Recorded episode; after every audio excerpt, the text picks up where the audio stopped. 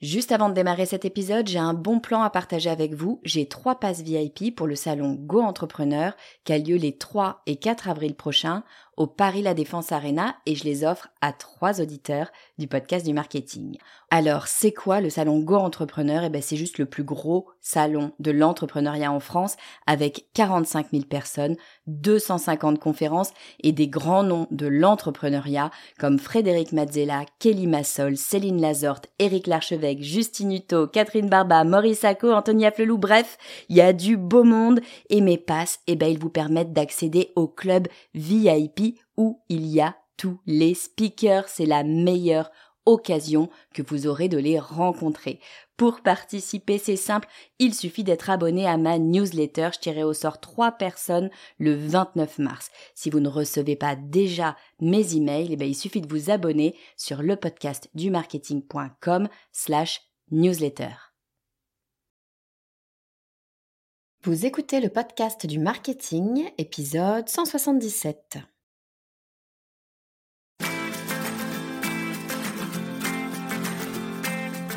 Bonjour et bienvenue. Je suis Estelle Ballot et je suis ravie de vous recevoir sur le podcast du marketing. À chaque épisode, je vous propose d'analyser les techniques marketing qui marchent, pas à pas et très concrètement, pour développer votre activité. En marketing, les choses évoluent très vite, mais cette année, bah, elle n'est pas comme les autres. Cette année, il y en a dans tous les sens, tout est sans dessus, dessous, on ne sait plus où donner de la tête c'est tout notre environnement qui est bousculé. On a la guerre en Ukraine, le retour à la normale post-Covid, mais du coup la fin des aides aux entreprises, un climat social qui est quand même particulièrement tendu. puis vous saupoudrez tout ça avec de l'intelligence artificielle et vous obtenez un Blue Big Bulga sociétal on n'y comprend plus grand-chose. Alors oui, j'ose le terme de Blue Big Bulga sociétal, après tout pourquoi pas? Bref, on ne sait plus trop à quelle sauce on va être mangé. Du coup, je vous propose un épisode dans lequel bah, je vais vous décrypter les dernières évolutions en termes de marketing. Et quand je dis évolution, je ne parle pas forcément d'outils, mais je parle de changement de comportement du consommateur et de nos concurrents. L'idée, c'est de pouvoir regarder notre feuille de route en se disant bah, qu'on ne va pas se laisser surprendre par le marché. Alors attention, disclaimer, je n'ai pas de boule de cristal, je ne m'appelle pas non plus Nelly Rodi, donc je n'engage que moi sur ces prédictions, mais au moins, vous ne pourrez pas dire que vous n'aurez pas été prévenu. Allez, c'est parti pour les 5 tendances de cette année en marketing. Alors toute première chose qui ne vous aura pas échappé, euh, c'est la crise financière. A priori, on y est toutes et tous confrontés, plus ou moins évidemment selon nos moyens financiers, mais enfin, n'empêche qu'on ne peut pas passer à côté. Bien sûr que bah, l'inflation est là, alors que ça fait quand même un certain temps que l'inflation, on n'en avait plus franchement. Les prix augmentent, tout augmente, et du coup, bah, ça a un impact évidemment sur nos consommateurs. Alors évidemment, hein, les consommateurs, dans la mesure où tout est plus cher et dans la mesure où a priori leurs revenus à eux ne, sont pas extensibles, hein, n'ont pas grossi aussi vite que l'inflation, bah, nécessairement ils vont regarder les prix avec plus d'attention. Puis ça, cumulé avec le fait que lorsqu'on allume la télé pour regarder les infos ou lorsqu'on ouvre le journal, on voit le terme inflation est inscrit à peu près partout, ce qui fait que bah, ça nous alerte encore plus et finalement on regarde peut-être même plus les prix que ce qu'on ferait naturellement, tout simplement parce qu'on nous a dit qu'il y avait de l'inflation. Donc il y a un espèce de, double effet comme ça qui vient se rajouter l'un à l'autre quels impacts ça va avoir sur les comportements de nos consommateurs? Bah, Évidemment, c'est logique qu'ils vont regarder plus à l'achat, mais enfin, in fine, ils vont quand même a priori acheter, tant qu'ils en ont les moyens, bien sûr. Donc, on va avoir une problématique d'élasticité prix L'élasticité prix, c'est jusqu'à quand vous pouvez augmenter ou baisser d'ailleurs un prix euh, avant que le consommateur eh bien, considère que ça ne correspond plus à l'image qu'il se fait euh, du produit. Donc, bien sûr, vous avez un produit lambda, euh, vous allez pouvoir le vendre 10, 15, 20, 30. tout dépend de ce que le, le, consommateur est prêt à payer. Quand bien même sa valeur réelle, on va dire, serait 10, Ça n'empêche pas qu'avec un bon marketing, un bon timing, euh, la bonne cible, vous allez pouvoir vendre ce même produit 15, 20, 30, 100, pourquoi pas. Euh, mais il y a quand même un moment où le, on va pas pouvoir monter le prix de façon infinie. C'est ce qu'on appelle donc l'élasticité prix. Il y a un moment donné où ça ne tient plus. C'est vrai donc également en négatif, c'est-à-dire que si euh, votre prix de base c'est 10, peut-être que vous allez pouvoir euh, faire des promotions euh, pour vendre peut-être plus, pour toucher plus de gens, pour attirer plus de personnes. Donc vous allez vendre à 8, à 5, à 2, mais il y a un moment donné où les gens vont se dire non mais attendez, qu'est-ce que c'est que ce produit? Et ils n'achèteront plus alors même que peut-être il est beaucoup moins cher que des produits concurrents, mais bah, moins cher, ça veut dire aussi dans l'esprit des consommateurs moindre qualité, donc eh bien euh, ils vont vous lâcher. C'est l'élasticité prix dans les deux sens, en haut et en dessus. Donc là, évidemment, comme on a une problématique d'inflation, c'est l'élasticité vers le dessus, hein, bien sûr, qui va euh, poser problème. Elle va se réduire, se contracter les consommateurs de façon générale, attention, on ne parle pas de tous les consommateurs, hein, mais les consommateurs de façon générale vont être plus regardants sur le prix et donc vont étirer moins peut-être que d'habitude l'élastique, ils vont aller moins haut. Encore une fois, attention, ça ne vaut pas pour tout le monde et ça ne vaut bien sûr pas pour tous les marchés. Je prends le marché de l'alimentaire. Quelqu'un qui est ric-rac d'un point de vue financier euh, eh ben, va regarder clairement le prix de la baguette pour voir eh ben, si la baguette, on va en prendre une ou une et demie, ou si on va prendre une tradie ou, juste une baguette. Bien sûr que quand on est ric-rac, on va regarder même si on parle de quelques centimes. Quand en revanche, on a un salaire qui est ou, des revenus qui sont conséquents, qui nous donnent largement de quoi vivre, et quand bien même les choses sont plus chères, que la baguette soit à 1 euro, 1 euro 20, 1 euro 50, finalement, ça va pas changer grand-chose et on va probablement pas regarder. Si on a envie d'une baguette, on prendra la baguette. Donc bien évidemment, cette histoire d'élasticité prix ne va pas se situer au même niveau pour toutes les cibles et tous les marchés. Hein. Euh, mais il faut savoir qu'il va y avoir de façon générale effectivement un effet sur les prix qui vont être vus de façon différente. On parle là de perception de prix. Alors il y a un autre élément qu'il va falloir prendre en compte sur les prix, outre l'acceptation en soi du prix, euh, c'est le délai de prise de décision. Et ça, moi, je le vois euh, directement sur mon business. Donc encore une fois, c'est pas forcément vrai sur tous les business, hein, mais sur des business où il y a une problématique de prise de décision. Typiquement dans la formation, à un moment donné, il faut prendre la décision de prendre cette formation ou de ne pas la prendre. Bien souvent, on a plein d'autres priorités, plein d'autres choses à faire. Ça apporte des contraintes que de faire une formation. Donc, la prise de décision, c'est presque un acte euh, en soi. Euh, cette prise de décision peut être plus ou moins longue dans le contexte euh, d'une crise financière, dans le contexte où on va avoir de l'inflation, on va avoir une contraction comme ça sur les prix, eh bien, on va avoir un effet d'allongement de la prise de décision. Encore une fois, moi, je le vois de façon très concrète euh, sur mon activité euh, de formatrice, et c'est le cas euh, à peu près sur tous mes collègues qui sont dans l'infoprenariat. Les prises de décision sont plus longues, quand bien même on vient mettre une contrainte. Alors, dans mon cas, moi j'ai une contrainte très très claire. J'ouvre les inscriptions à stratégie indépendante ma formation une à deux fois par an. Et j'ouvre ces inscriptions pour dix jours à chaque fois. C'est vraiment 10 jours contraints pendant lesquels on va pouvoir choisir ou non de s'inscrire à cette formation. Mais en tout cas, à la fin des 10 jours, le, le panier est fermé, les inscriptions, la possibilité d'inscription est fermée est close, vous ne pouvez plus vous inscrire, il faut attendre la prochaine session, la prochaine session étant dans 6, 8, 9 mois. Donc, il y a une véritable contrainte. Ce que je voyais euh, précédemment, c'était que j'avais beaucoup d'inscriptions à l'ouverture des inscriptions, des gens qui attendaient le programme, qui euh, savent que c'est ouvert, boum, s'inscrivent tout de suite, ou des gens qui suivent euh, un webinar, un podcast ou autre et qui sont convaincus, qui s'inscrivent tout de suite, ils ne réfléchissent pas outre mesure pour aller chercher cette formation. Cette formation leur convient, c'est un besoin qu'ils ont, ils la prennent. Euh, et j'avais effectivement tout de même sur les 10 jours une espèce de creux hein, au milieu des 10 jours et puis euh, une forte euh, inscription sur les deux derniers jours. Ça, c'est mon schéma classique, premier jour, deux derniers jours. Ultra classique. Depuis six mois, on se retrouve avec très peu d'inscriptions au début, sur les 10 premiers jours, et quasiment tout sur la fin, voire sur les jours qui suivent où je vais avoir des gens qui finalement se disent ah mince mince mince j'ai loupé le coche est-ce que je peux pas rattraper et, venir quand même euh, sur, euh, sur la formation? Et ça c'est très nouveau. Donc c'est vraiment tout tout tout concentré sur la fin quand bien même Les personnes sont intéressées puisqu'elles posent des questions, qu'elles reviennent voir, qu'elles viennent sur le site, etc.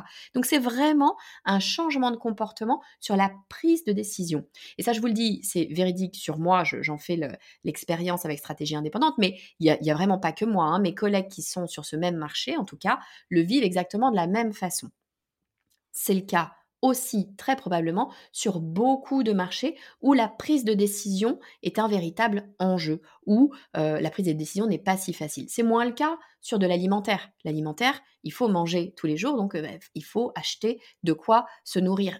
On va avoir un schéma de prise de décision, bien sûr, mais il est finalement moins réfléchi parce qu'on a un besoin qui doit être traité tout de suite quoi qu'il arrive. Dès lors que vous avez des business à prise de décision moyen ou long, vous allez avoir un allongement de votre cycle de décision. Et ça, c'est vraiment intéressant de l'intégrer dans votre stratégie. Un, parce que ça va vous éviter des sueurs froides. Hein. Croyez-moi, la première fois que j'ai vu le panier vide sur les six premiers jours d'inscription de ma formation, quasiment vide, euh, je me sentais pas très très bien.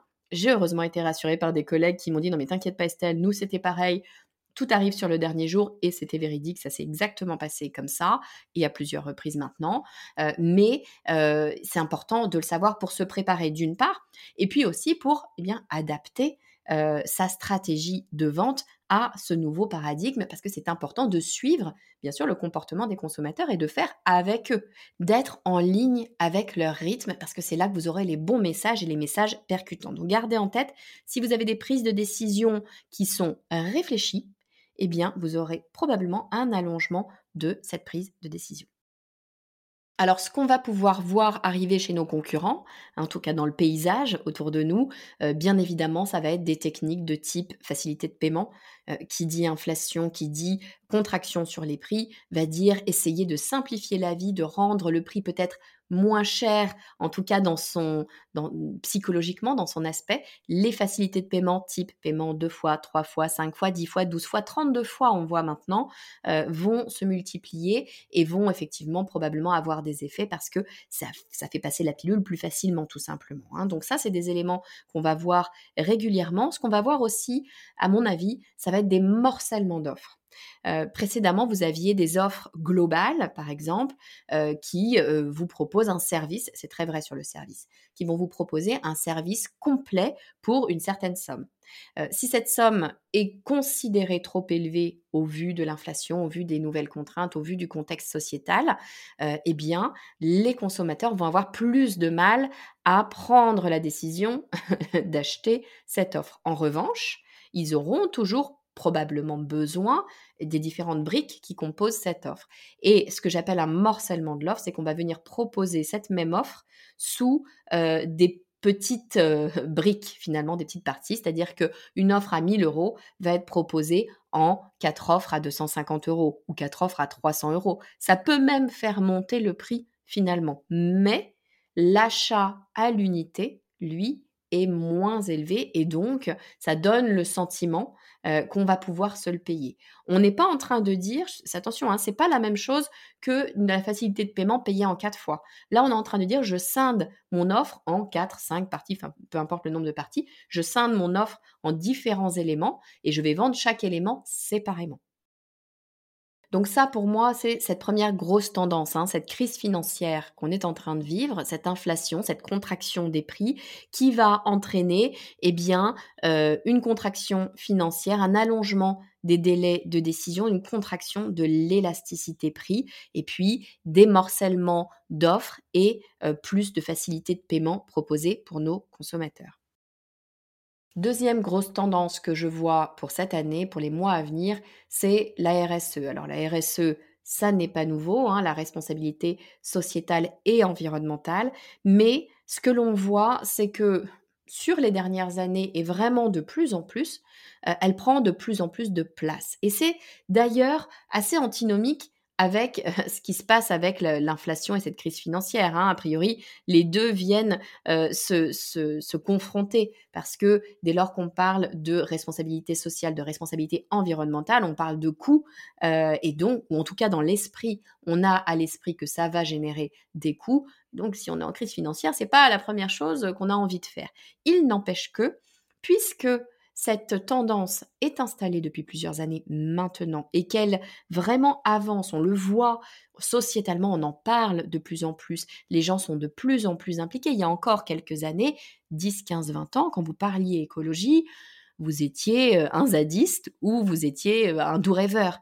Maintenant, on voit que les jeunes générations ont, pris vraiment le sujet à bras le corps. On voit que les politiques de plus en plus sont obligés d'intégrer l'écologie dans leur, dans, leur stratégie, dans leurs propositions, quand bien même ils ne sont pas nécessairement écologistes en cœur de, en cœur de politique.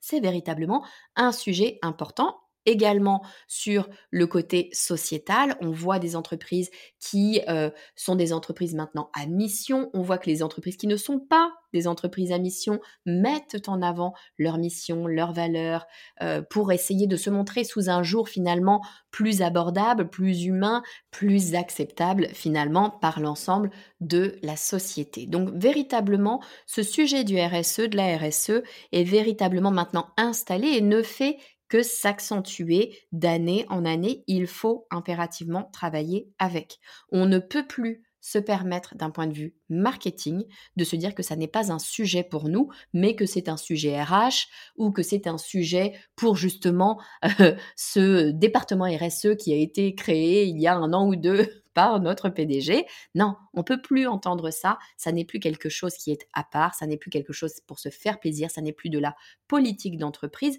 Ça doit faire partie de nos stratégies marketing et de notre ADN marketing même.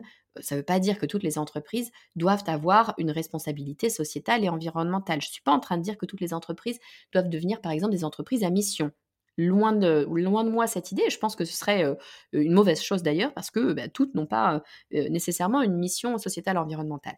Mais elles doivent réfléchir à leur positionnement vis-à-vis des problématiques sociétales et des problématiques environnementales parce que leur communication ne pourra pas se faire sans ça et elles ne pourront pas réagir comme ça, de façon irréfléchie, à une crise qui viendrait euh, se présenter. Il est nécessaire d'intégrer dès le départ ces problématiques-là à nos stratégies marketing et communication. Alors il y a une autre tendance qui est là déjà depuis un certain moment et qui n'est pas prête de partir et surtout qui va faire grand bruit très probablement cette année, c'est la problématique de la vie privée et du respect de la vie privée. Alors vous le savez, je ne vais pas vous le redire encore, il y a eu des changements iOS, avant ça on a eu bien évidemment RGPD.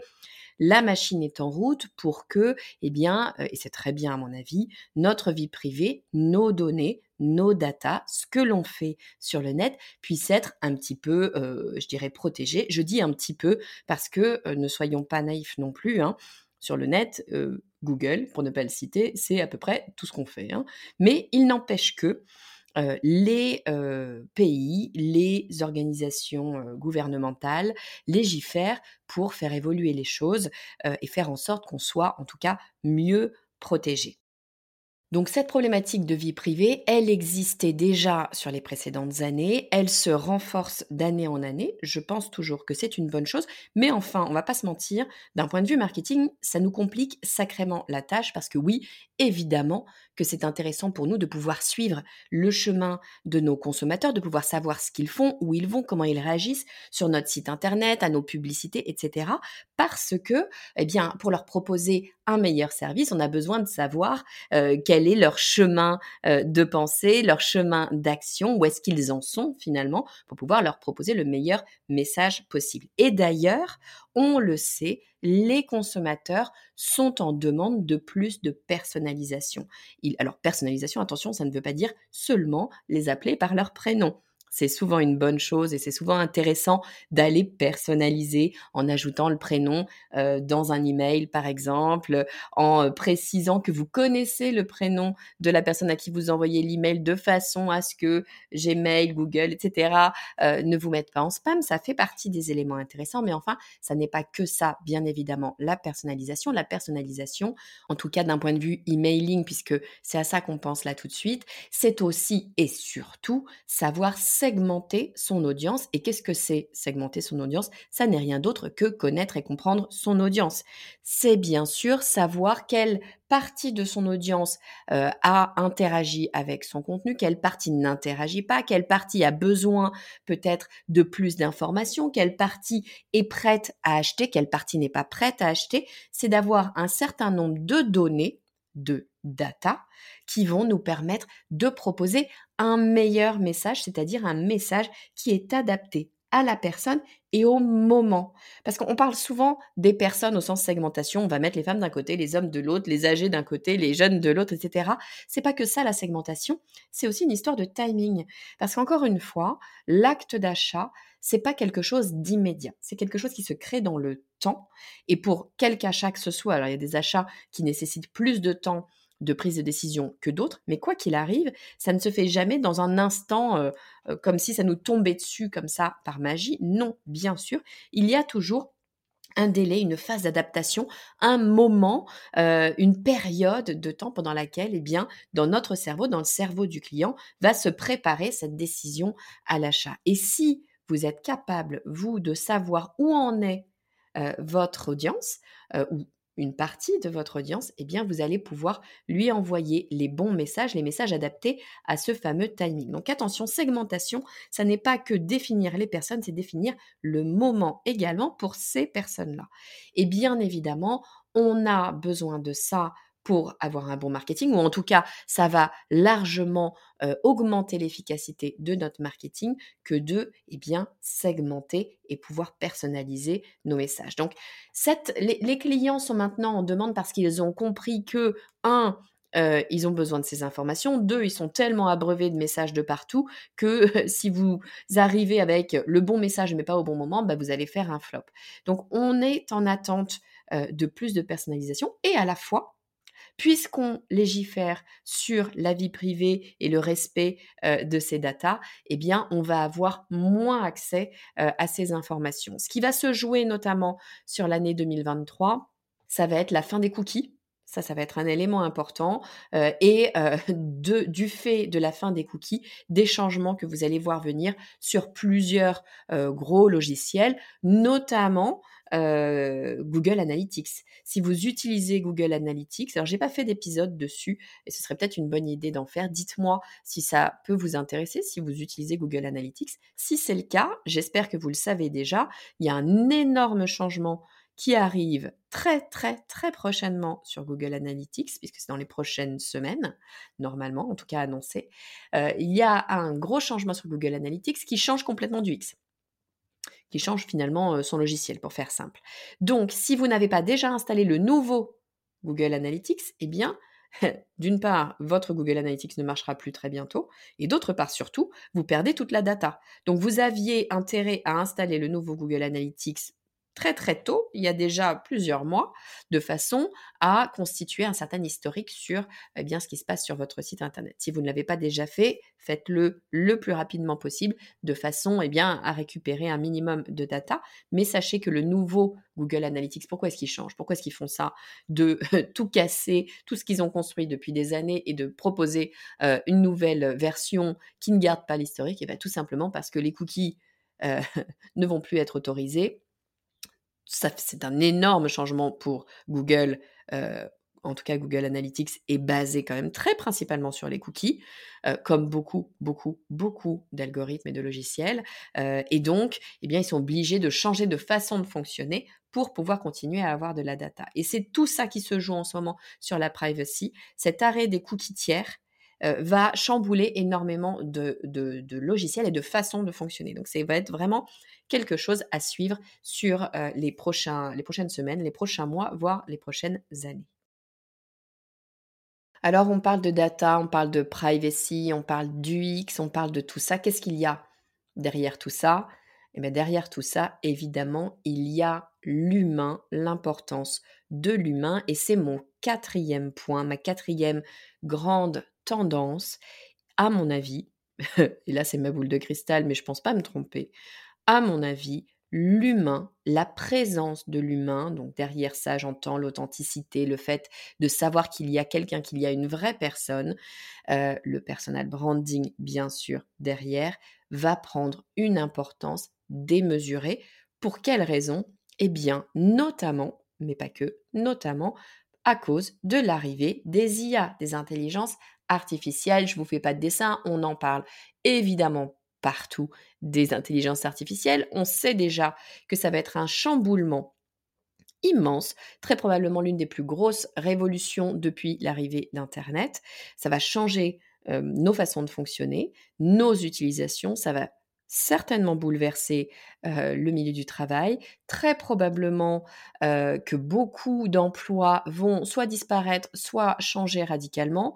très sincèrement, moi je m'attends à ce que d'un point de vue purement sociétal, là, je pèse le mot sociétal, pas que social, sociétal, il va y avoir des, des, des bouleversements énormes, j'espère positifs, mais franchement, j'en suis pas sûre. toujours est-il que l'IA est là, il n'y a pas vraiment de raison qu'elle s'arrête, à moins que tous les pays du monde se mettent autour d'une table et disent on légifère pour qu'on puisse pas faire n'importe quoi et se mettre d'accord. On le sait, ça n'arrivera pas probablement. Donc l'IA est là. Je suis pas en train de dire que l'IA n'est pas bien. Attention, hein, ne, vous méprenez pas. J'ai pas vraiment d'avis d'ailleurs euh, dessus parce que bah, parce que je l'utilise pas encore suffisamment. Mais ce qui est sûr, c'est que c'est une avancée technologique majeure et surtout extrêmement rapide qui va changer nos comportements euh, extrêmement rapidement. Je viens de dire rapide, mais c'est véritablement le, cas. On a eu des révolutions euh, très fortes, des, changements euh, énormes, révolution industrielle, etc. Mais systématiquement, ça a été sur un temps long ou moyennement long, mais en tout cas un temps long. Là, ce qui est violent, ce qui va être violent, ce qu'il est déjà d'ailleurs, c'est que l'IA arrive en quelques semaines, quelques mois et va tout changer en l'espace de quelques mois. Je pense que si on se reparle dans un an, notre vie ne sera déjà probablement plus la même. On, peut, on pourra réécouter cet épisode dans un an pour voir si, si je me suis trompée, mais je suis assez persuadée que ça va bouleverser les choses de façon extrêmement rapide et c'est ça finalement qui va probablement être le plus dur pour nous parce qu'il va falloir avoir une capacité d'adaptation et on sait qu'on n'a pas toutes et tous la même faculté d'adaptation face au changement de façon euh, générale. Et quand le changement, c'est potentiellement est-ce que votre job existe ou pas demain, euh, bien évidemment qu'on peut s'attendre à ce que tout le monde soit pas prêt à s'adapter de la même façon et c'est bien normal. Je ne suis pas en train de dire attention, l'IA va remplacer tous nos jobs, etc. Je n'en sais rien et c'est pas du tout mon, mon domaine. Ce que je suis en train de dire, c'est que d'un point de vue marketing, ça va avoir évidemment un impact extrêmement fort. Et je suis persuadée que la place de l'humain, de ce qu'on va ressentir comme étant humain, va être de plus en plus importante parce que les gens vont avoir besoin de ne plus parler à un robot. Quand bien même le robot, je dis robot à la place de l'IA, quand bien même le robot va nous probablement faciliter la vie, être plus efficace, etc., etc. Encore une fois, je ne remets pas ça en cause, mais quand bien même il y aura ça, vu qu'on est humain, on va avoir envie d'avoir plus de nous. Plus de, on va se sentir, c'est toujours la même histoire, hein, on se sent plus en sécurité avec les choses que l'on connaît. Hein. Donc on va se sentir plus en sécurité face à un être humain. Ce qui veut dire que les fameuses UGC, les user generated content, user generated content, c'est quoi? C'est typiquement les avis consommateurs. Hein. C'est tout ce qui est euh, créé par un utilisateur et qui parle de votre marque, grosso modo. Donc en gros, c'est le côté ambassadeur de vos clients. Les fameux UGC qui ont déjà pris euh, vraiment une, une position très très forte et dans nos stratégies marketing, on sait bien que c'est des choses qu'on a intégrées maintenant dans nos stratégies à mon sens, ça va prendre une force encore bien plus importante. Donc moi, je vous invite dès maintenant, si ce n'est pas déjà le cas, à travailler de façon euh, méthodique et accrue sur votre stratégie de communication via vos clients. Très très important à mon avis parce que eh ben, c'est eux qui seront la garantie de la réalité humaine de votre marque. Et là, bien sûr, j'en arrive au personal branding. Évidemment, on ne va pas laisser tout faire par nos clients. Il va falloir parler au nom de notre marque. Si vous êtes indépendant, vous le faites déjà et ça ne va pas changer grand-chose pour vous. Si en revanche, vous, êtes une marque, vous travaillez pour une marque, vous avez une marque qui est plus structurée, qui est plus large et qui vit par elle-même, eh ben, va falloir développer du personal branding, soit du personal branding du CEO qui va prendre la parole au nom de la marque, tel un Richard Branson pour Virgin par exemple, hein, qui véritablement euh, illustre, personnalise la marque Virgin.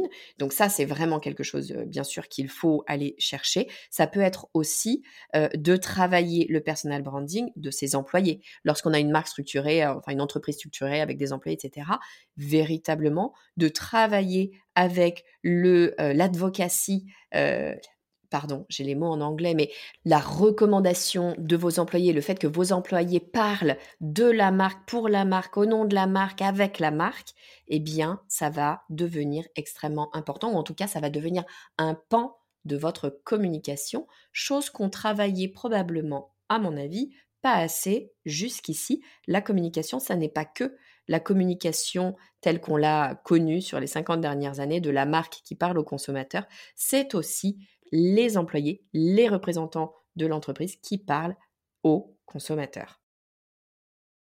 J'en arrive à ma cinquième et dernière tendance marketing qui nous arrive dessus, quand bien même, bien sûr, il y a plein plein de choses qui bougent en permanence, vous le savez, hein, en marketing et surtout en marketing digital. Mais là, pour l'exercice de cet épisode, j'en ai pris cinq. La cinquième tendance pour moi, c'est que la concurrence va s'accroître en communication. Eh ben ouais, je parlais de communication, et ben là je reviens sur la communication de marque, quoique d'ailleurs pas que la communication en général, euh, la communication que l'on fait en général pour nos marques, euh, c'est quelque chose qui nous prend du temps. C'est quelque chose qui coûte de l'argent. De créer une publicité, ça veut dire travailler avec un copywriter, travailler avec un photographe, par exemple, travailler avec des modèles, etc., etc., etc. Ça prend du temps. De travailler son personal branding, ça prend du temps parce qu'il va falloir écrire des posts, euh, créer des posts, créer des visuels, etc. Ça prend du temps, ça coûte de l'argent. Tout ça, avec les IA, ça va devenir beaucoup, beaucoup, beaucoup plus rapide. Peut-être moins bien fait, j'en sais rien. Mais beaucoup plus rapide et beaucoup moins cher parce que les textes peuvent être écrits ou préécrits, les images peuvent être créées, donc plus besoin de les acheter. Euh, tout en fait finalement peut être construit très très très rapidement. Je regardais euh, l'autre jour un, un ancien collègue à moi euh, de chez Ogilvy, David Reichmann, qui est un spécialiste euh, de l'IA et notamment de la création d'images sur IA, il, postait sur LinkedIn juste une expérimentation qu'il avait fait la veille au soir comme ça en s'amusant euh, chez lui devant son ordinateur. Il avait créé en une soirée un clip vidéo avec la musique et les images et l'ensemble du, du clip monté en une soirée. Alors je dis pas que le clip était forcément à mon goût, bref. La musique n'était pas forcément le type de musique que j'écoute, mais peu importe, c'est pas du tout la question. et que ce soit bon ou pas bon, c'est pas la question. C'est que les technologies nous permettent maintenant de faire extrêmement rapidement des choses qui nous demandaient beaucoup de temps, qui nous demandaient des moyens et qui nous demandaient des personnes. Euh, et plusieurs personnes. Parce qu'avant, bah, pour faire un clip, typiquement, il fallait des musiciens, il fallait des gens pour filmer, il fallait des maquilleurs, il fallait le costumier, il fallait le lieu, il fallait énormément de staff et de matériel. Bah, là, ça va plus être le cas.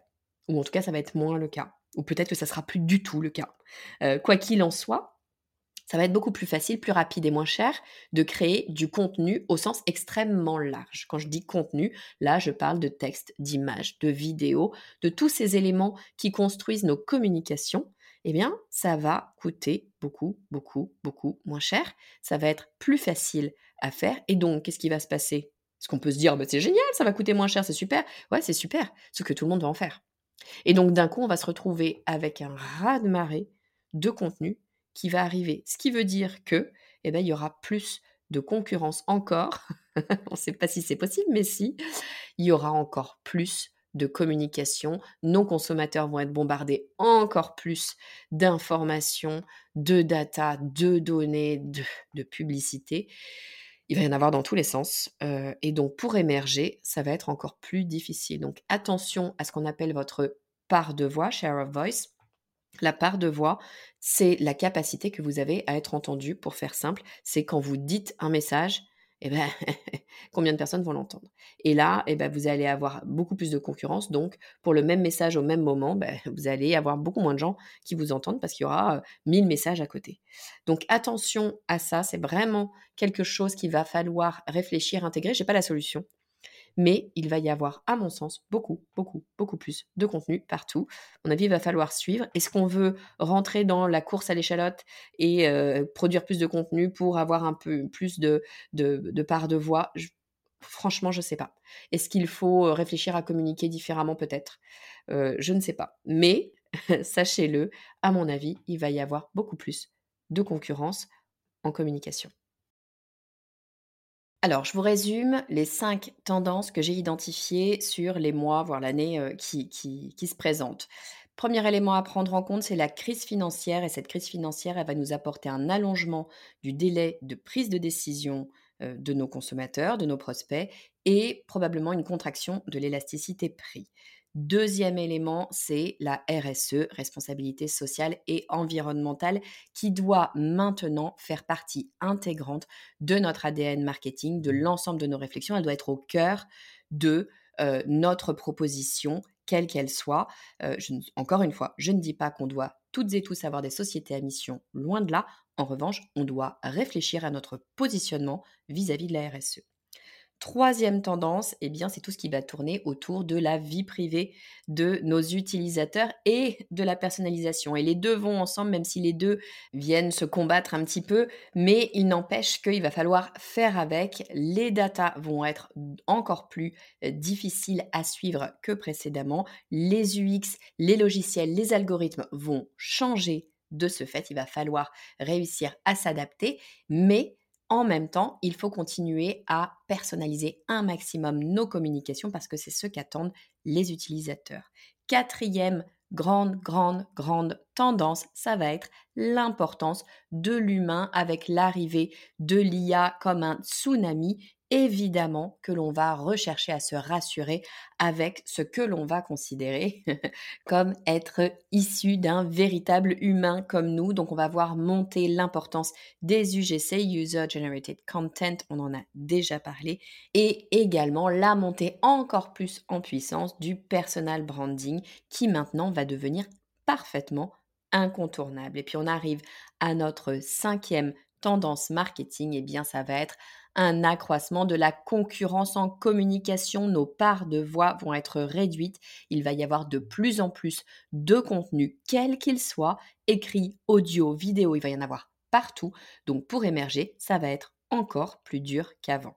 Voilà, je vous laisse avec tout ça. Je ne sais pas, très sincèrement, quoi en faire là tout de suite. C'est sûr qu'il faut se poser, qu'il faut réfléchir à nos stratégies, réfléchir à la façon qu'on a de travailler notre marketing, le paradigme va changer quoi qu'il arrive. Donc, eh bien, il faut être prêt. En tout cas, euh, amorcer une réflexion pour pouvoir voir les choses nous arriver dessus et être en mesure de s'adapter. C'est l'adaptabilité, à mon sens, qui va faire une énorme différence dans les mois et les années à venir. Donc, soyez prêts. Si vous avez aimé cet épisode, eh bien, s'il vous plaît, abonnez-vous sur la plateforme d'écoute que vous utilisez, quelle qu'elle soit. Abonnez-vous pour tout simplement être notifié du prochain épisode. Je euh, poste en général tous les jeudis matin, mais parfois euh, ça peut changer. Parfois j'ai des épisodes bonus également et ça je ne les annonce pas. Donc abonnez-vous pour pouvoir le savoir et ne rater aucun épisode du podcast du marketing. Et puis je vous invite bien sûr à vous abonner à ma newsletter sur le marketing.com slash newsletter. Je vous parle des épisodes de podcast, je vous donne tous mes bons plans, vous avez accès à tous mes cadeaux bonus et puis je vous raconte un petit peu ma vie aussi. Je ne la raconte pas sur les réseaux sociaux parce que j'ai pas envie, mais je la raconte un peu plus sur ma newsletter parce qu'on est entre nous. Voilà, j'espère que cet épisode vous aura été utile. Je vous dis à très vite.